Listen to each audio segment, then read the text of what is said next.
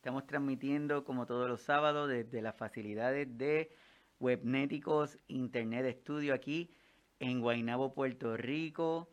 Hoy, julio 8 del 2023, para todos los que se conectan por primera vez, mi nombre es Iván Rodríguez Colón y desde aquí le damos la bienvenida a su programa de signos vitales en donde intentamos discutirle temas de interés para nuestros cuidadores, para nuestras cuidadoras, pero también de forma general, en estos tiempos en donde hay mucha información, pero también tenemos que ser selectivos al momento de, obtener esa información, porque a veces las fuentes son un poquito confusas. Así que hoy le damos la bienvenida a cada uno de ustedes y vamos a estar hablando de este tema que sabemos que le va a llamar muchísimo la atención, un tema que lo que estaremos haciendo va a ser de introducción en el día de hoy porque queremos aprovechar a nuestra invitada que está con nosotros desde México y, queremos hacer esta, esta introducción al tema porque sabemos que se, que se confunden los términos, que a veces pensamos que un término es igual que otro y no necesariamente. Así que Hoy vamos a estar hablando de este tema de la psicoterapia desenredando la madeja y para ello tenemos la participación de nuestra invitada María Cristina Pinto Gómez. Bienvenida, Cristina. Hola Iván, ¿cómo estás? Qué gusto estar aquí con ustedes.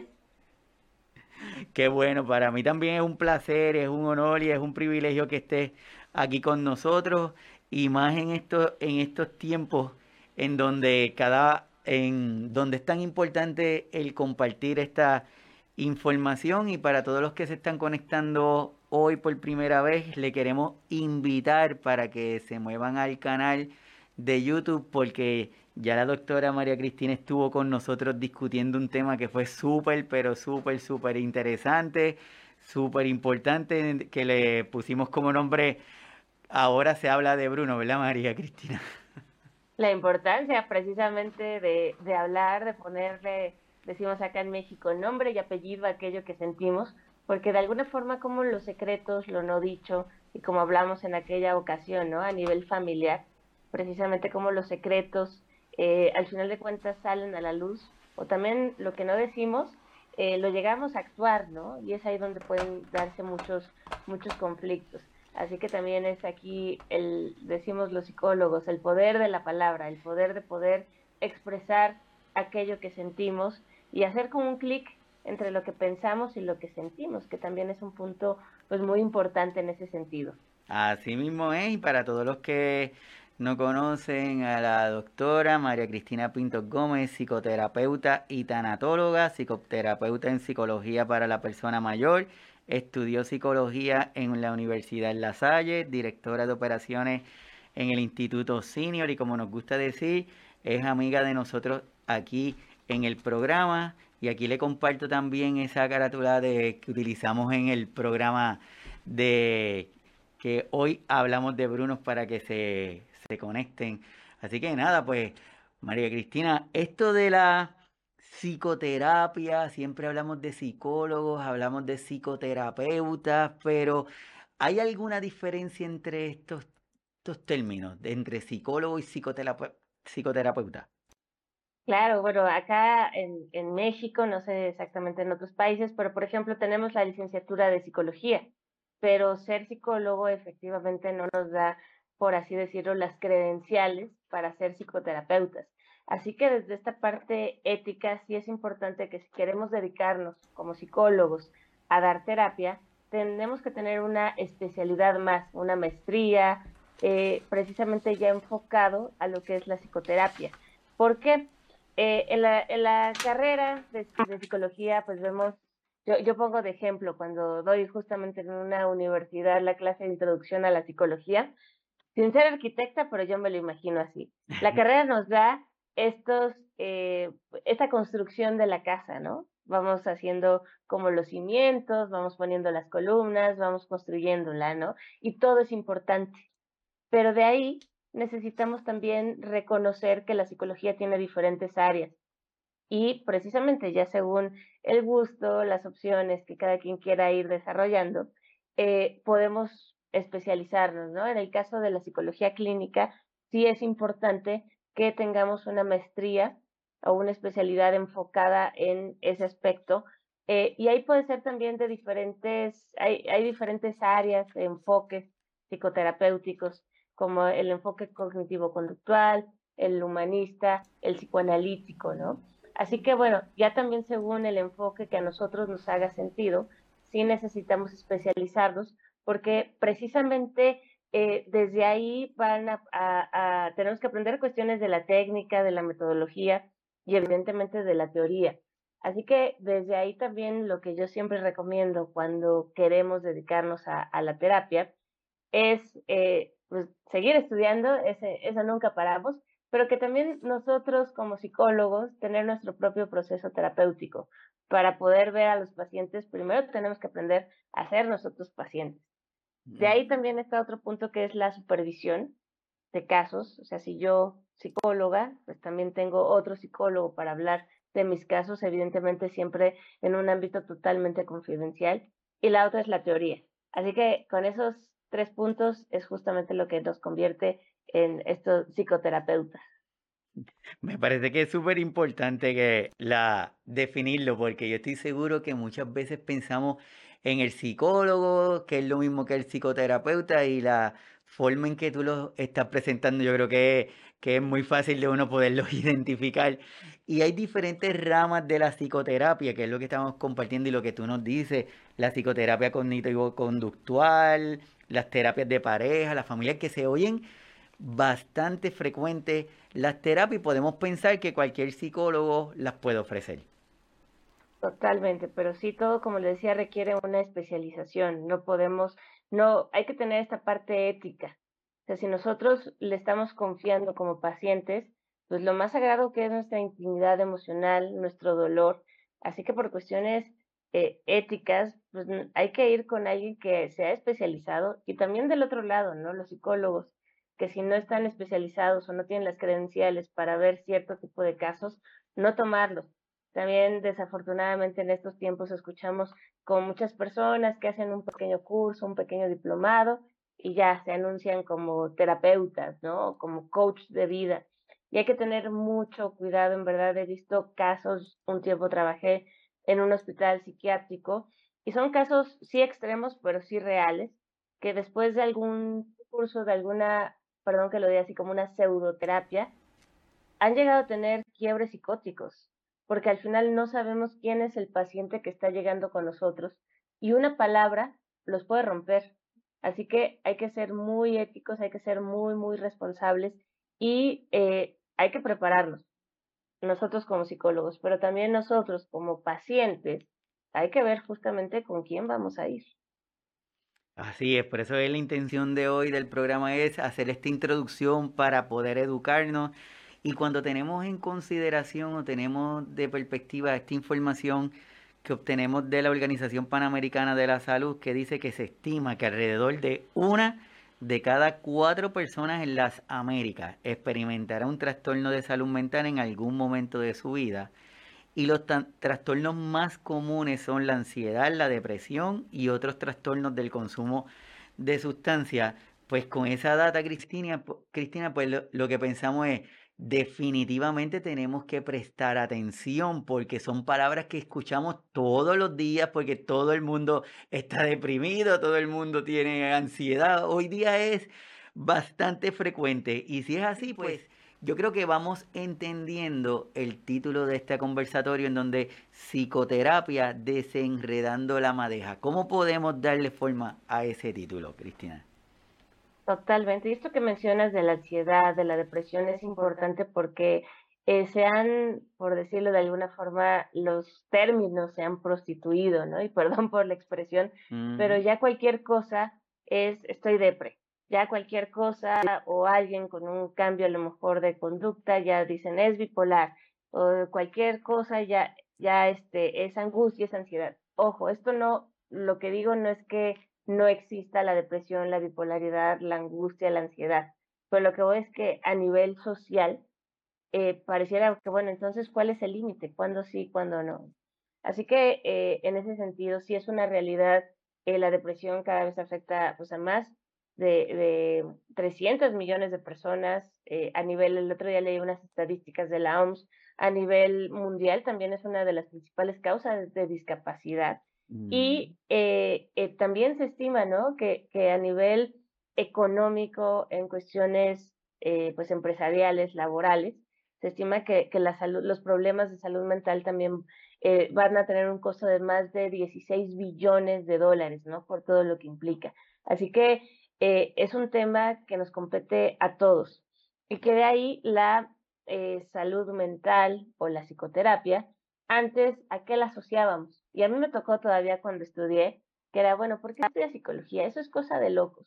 ¿O quién va a terapia? Las personas locas, ¿no? O sea, como que está ahí ese, ese estigma de lo que es la salud mental, pero afortunadamente yo he visto un cambio. Todavía nos queda mucho por recorrer, ya hablamos más, eh, el ir a terapia ya no es un tabú, ya está como eh, más sobre la mesa, pero aún así hay que reconocer la importancia que tiene nuestra salud mental al momento en el cual en nosotros decidimos ir a un proceso terapéutico.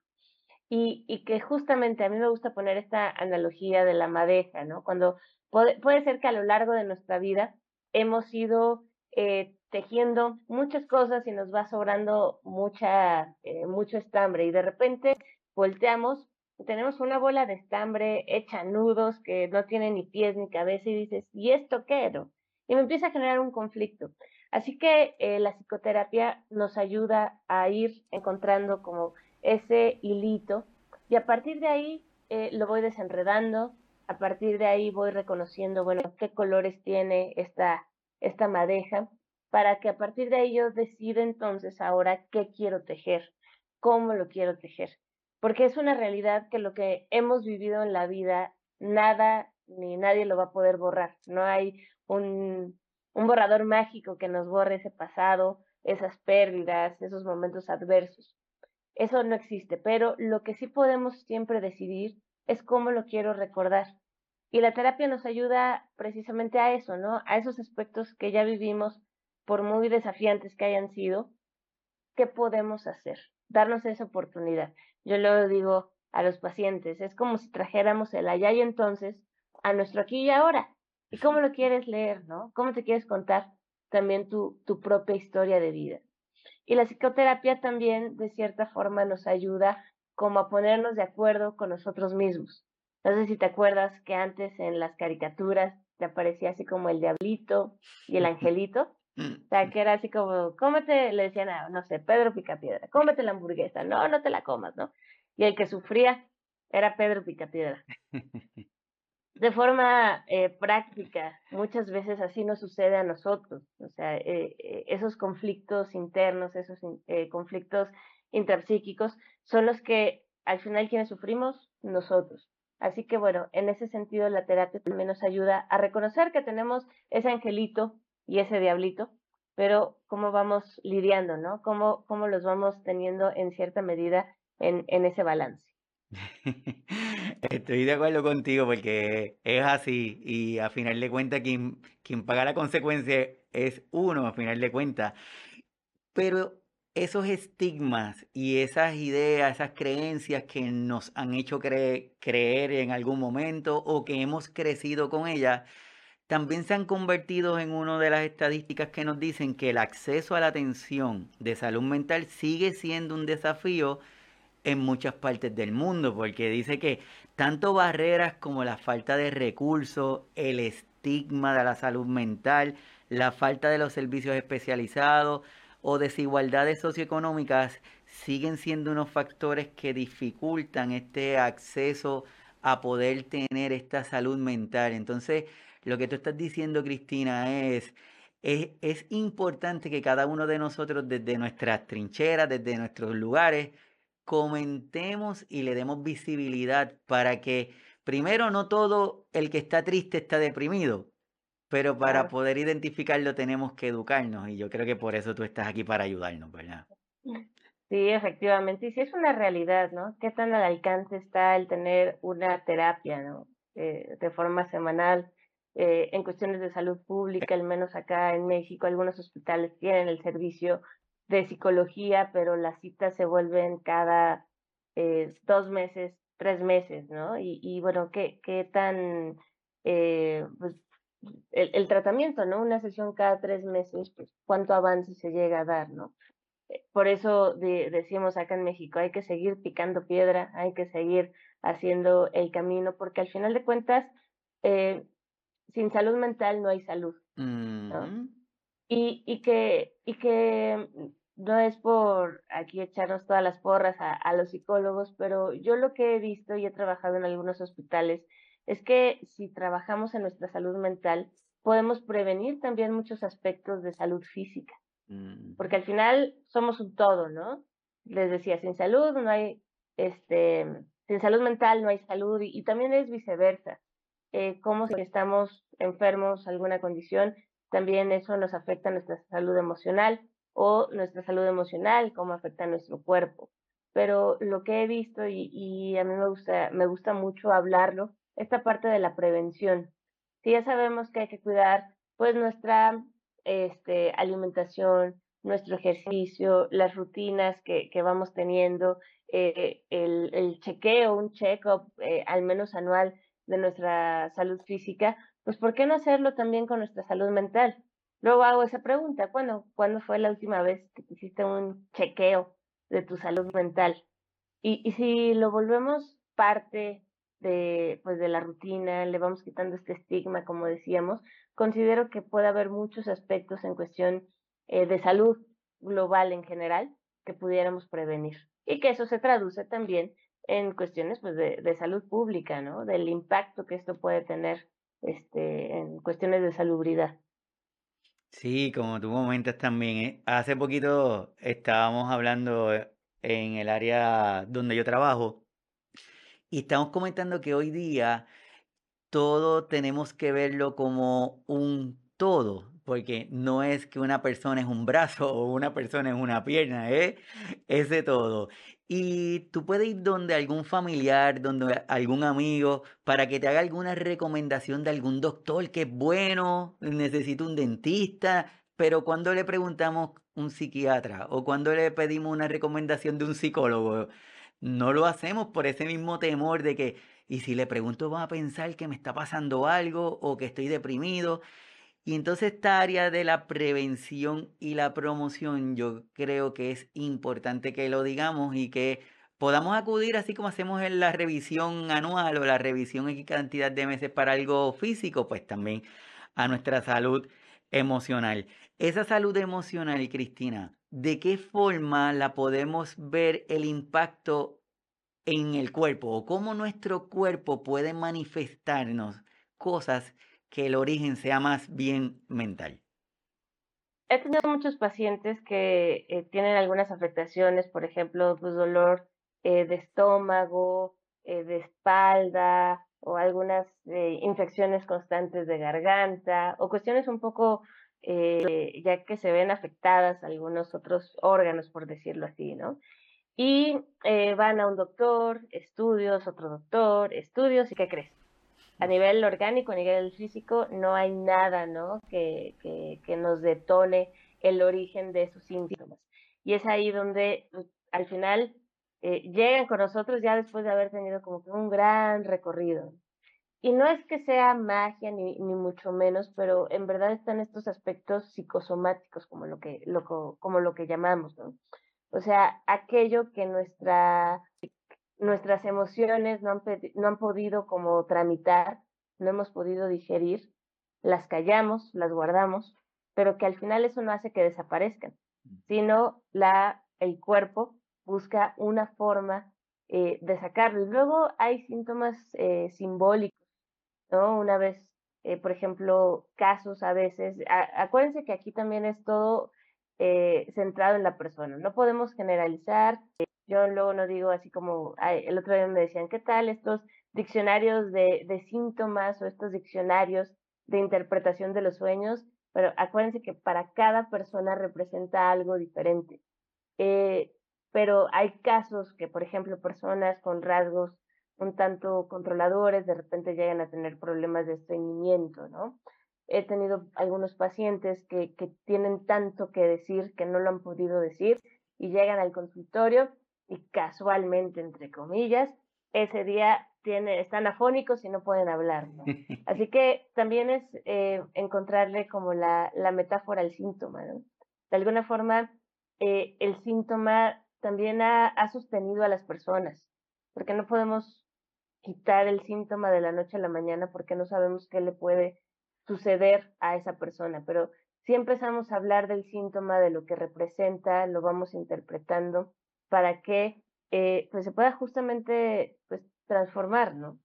Por eso me gusta de repente eh, hacer este ejercicio más metafórico, ¿no? De lo que implica para las personas tener cierto síntoma. Hace rato decías que, estar triste, o más bien estar deprimido, eh, incluye, ¿no? Eh, la tristeza, pero la tristeza no necesariamente es que estemos deprimidos. Mm. Y, y también es importante como ir acomodando esto que sentimos en estas también sociedad de repente pues, no queremos sentirnos mal, nos están bombardeando que hay que ser felices todo el tiempo y si nos metemos a redes sociales todos tienen una super vida y felices todo el tiempo, pero será.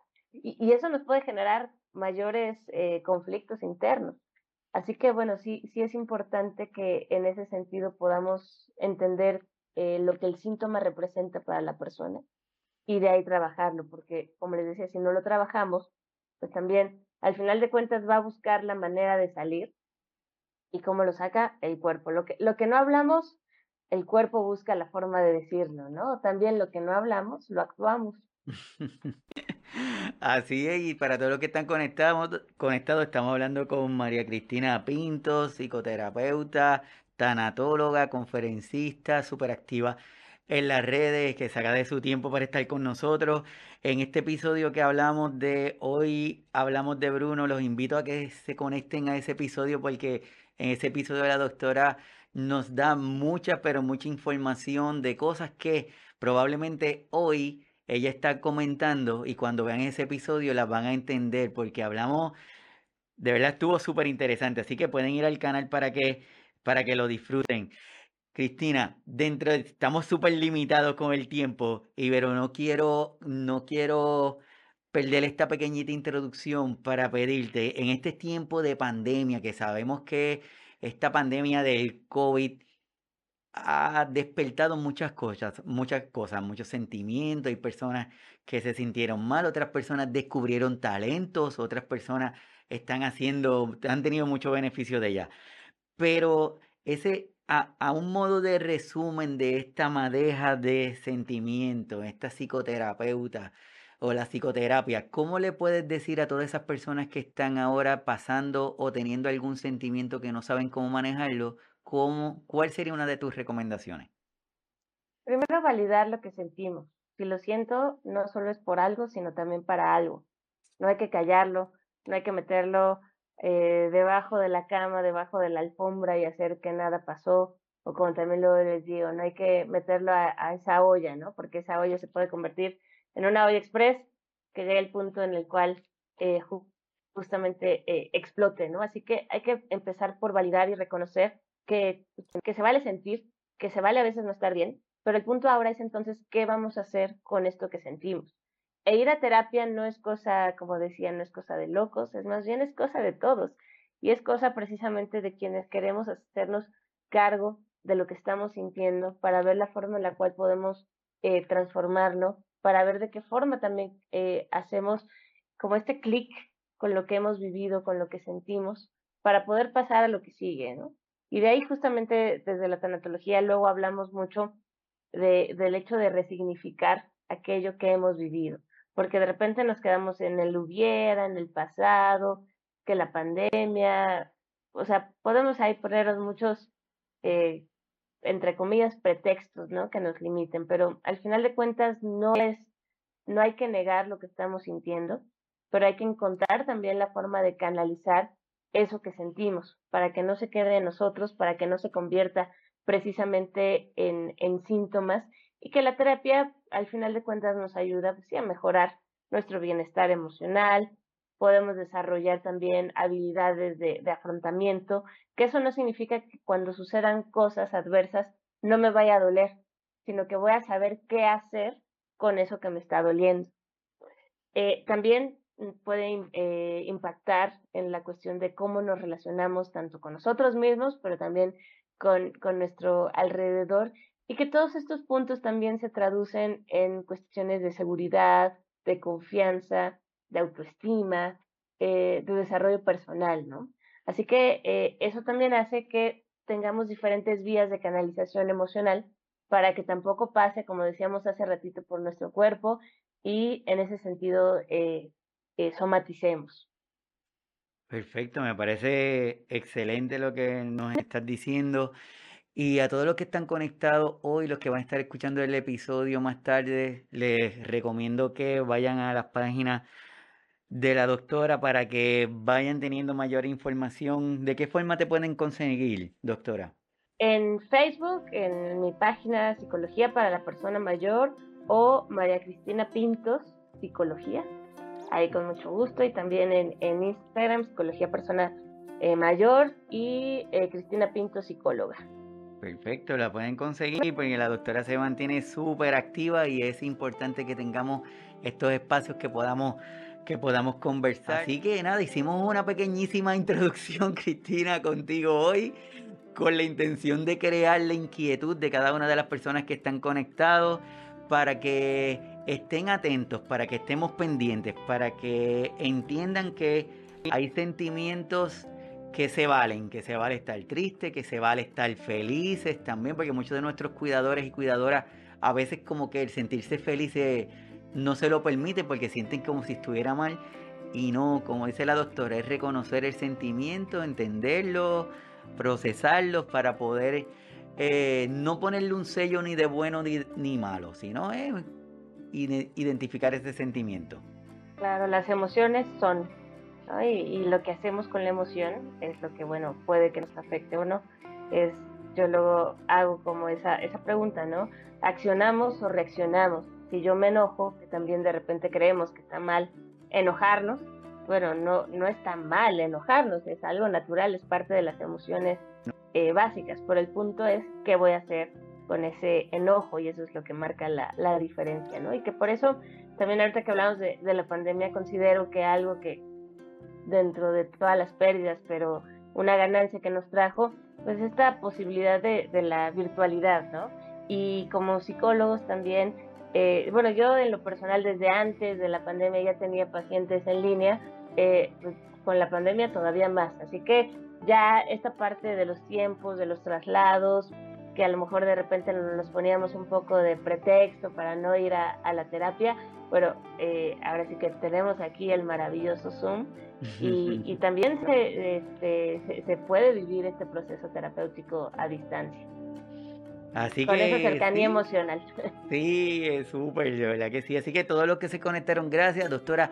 Súper, pero súper agradecido. Espero tenerte en una nueva ocasión para hablar más profundo de estos temas que son de, interés para cada uno de nosotros, cuidadores, cuidadoras, para todos, tanto profesionales, no profesionales, que yo creo que es importante hablar de ellos. Así que todos los que se conectaron, gracias. Nos estamos viendo el próximo sábado con otro tema desde aquí, desde Signos Vitales, que tengan linda semana y un gran abrazo para todos. Así que nos vemos. Gracias.